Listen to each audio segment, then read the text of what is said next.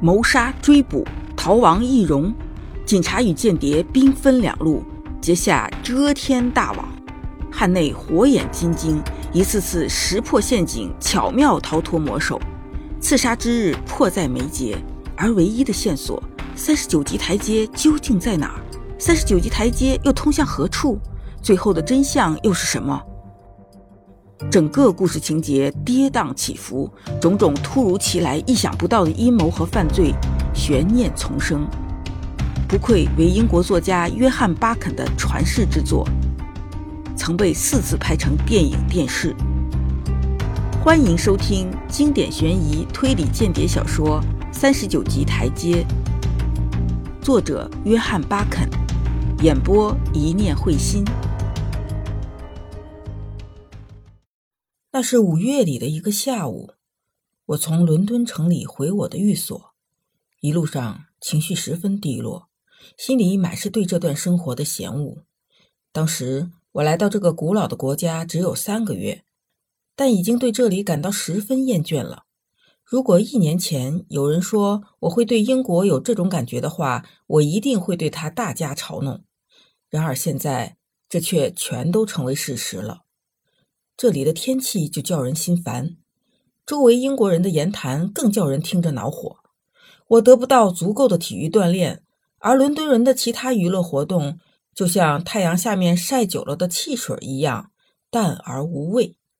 理查德·汉内，我的老伙计，我开始反复对自己说：“唉，你这下可是跑到阴沟里来了，赶紧爬出来，逃到别处去吧。”想起这几年在布拉瓦约时设想好的人生规划，我不由失望的直咬嘴唇。那时我已挣了一些钱，不是很多，但足够我花了。所以我盘算好了种种享乐，准备好好享受一下。我六岁时，父亲就把我从苏格兰带了出来，再也没回过家。所以在我想象中，英国就像天方夜谭的故事那样神奇。我打定了主意要回到那儿，在那里度过我的下半辈子。可没想到，一到英国，我就大失所望了。才一个星期，我就厌倦了再去各处观光。不到一个月，就对饭馆、剧院、赛马、赛狗之类的地方失去了兴趣。我在这里没有什么好朋友，我想这大概是我感到烦闷的真正原因吧。倒也有不少人邀请我到他们家里去做客，但看得出来，他们其实对我并没有什么兴趣。偶尔问你一两个关于南非的问题，然后便转头忙他们自己的事情去了。还有许多热心于大英帝国声威的女士，也邀我参加他们的茶会，去与从新西兰来的中学校长或从温哥华来的编辑们会面。但这些活动也都是再沉闷乏味不过的了。就这样，在这里，我一个三十七岁的男子，身强力壮，有大把的金钱可花，但却过着百无聊赖的日子，成天哈欠打个不断，简直成了整个英国最无聊、最心烦意乱的人。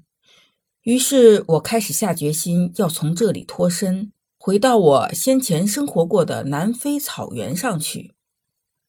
那天下午。我一直在与我的经纪人商谈我的投资问题。我这样做也不过就是找点事儿，让我的头脑活动活动罢了。在回家的路上，我去了我的那家俱乐部。这家俱乐部其实更像是个酒吧，吸纳的会员都是从英国各殖民地回来的人士。在那里，我一边慢慢喝酒，一边浏览晚报。报纸上全是关于近东地区争端的消息。其中有一篇关于希腊首相卡罗里德斯的文章引起了我的兴趣。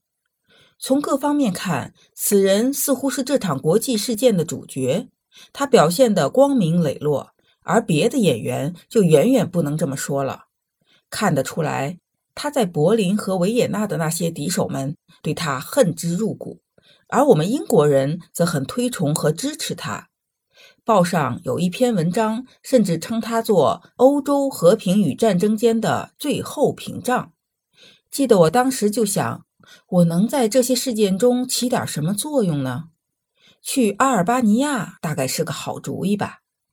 在那儿，我可能会有点事儿干，不会像在伦敦这么无聊、这么闲的，整天打哈欠吧。大约六点钟，我回到家里，穿戴整齐，去皇家饭店吃了晚饭，然后去了一家歌剧院。当晚的戏目很无聊，台上就一群扭捏作态的女人和尖嘴猴腮的男子。我没坐多久就出来了。外面的夜空爽朗而清新，我便步行着回我在波特兰大厦租住的公寓。我走在人行道上，一群群行人簇拥着从我身边挤过，向前赶去。他们喧闹着，扰嚷着，匆匆忙忙的，好像都有什么重要事情去做。这使我心中油然生出一股羡慕之情。这些女店员、男职员们，光鲜时髦的男女，还有警察，他们好像都满怀梦想，这让他们能够快快活活的生活下去。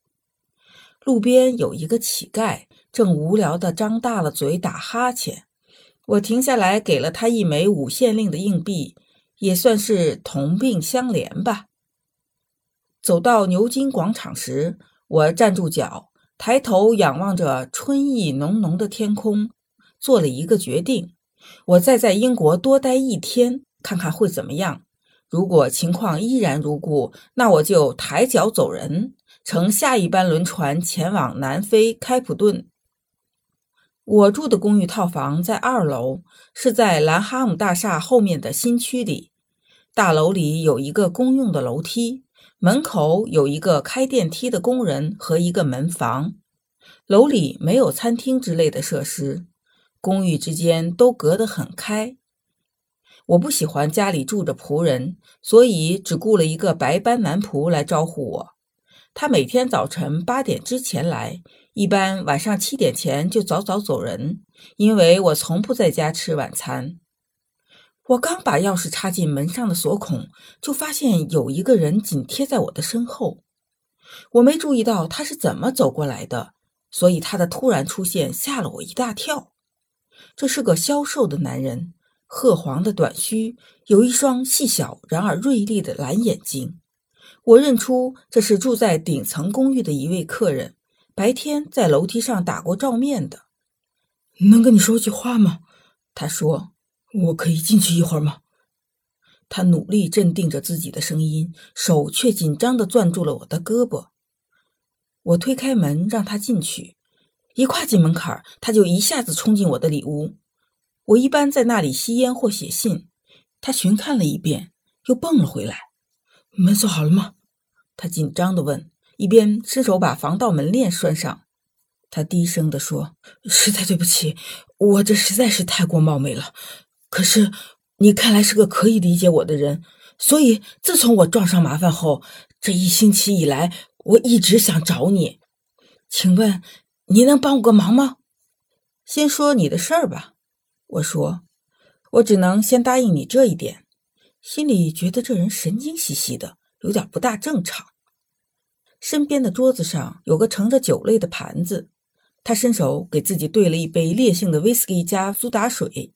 两三口喝了下去，把杯子放在桌子上，咣当一声，杯子被撞碎了。对不起，对不起，他说：“我今晚太紧张，太狼狈了。你知道，就现在我已经是个死了的人了。那会是一种什么样的感觉呢？”我嘴里调侃着，心里认定我面前的是个疯子了。一丝苦笑掠过他拉长的脸，我没疯。还没有，你知道，先生，我一直在注意你。我觉得你是个好人，是个可靠的人，并且必要时不怕果断出手帮人。所以我要向你说出我的秘密。我现在非常非常需要帮助。我想知道，我能指望你吗？说你的事儿，然后我会告诉你。我说，他似乎努力着让自己鼓起劲儿来，然后。便絮絮叨叨的讲出了一番让人难以置信的话来。开头时我听不大懂他在说些什么，不得不止住他，问他问题。后来就慢慢听懂了他说的大概意思。他是美国肯塔基州人，大学毕业后混得还不错，后来便开始去周游世界。他干过写作，为一家芝加哥的报纸做过战地记者，在欧洲东南地区待过一两年。他说他通晓多种语言，所以对那一地区的社会情况相当了解。他如数家珍地提到许多人的名字，都是我曾在报纸上读到过的。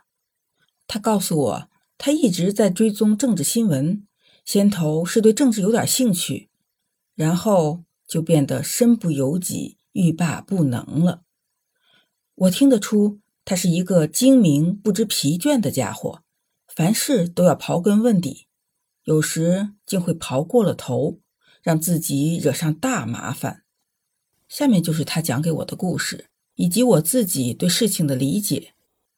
本集播讲完毕，下集精彩继续。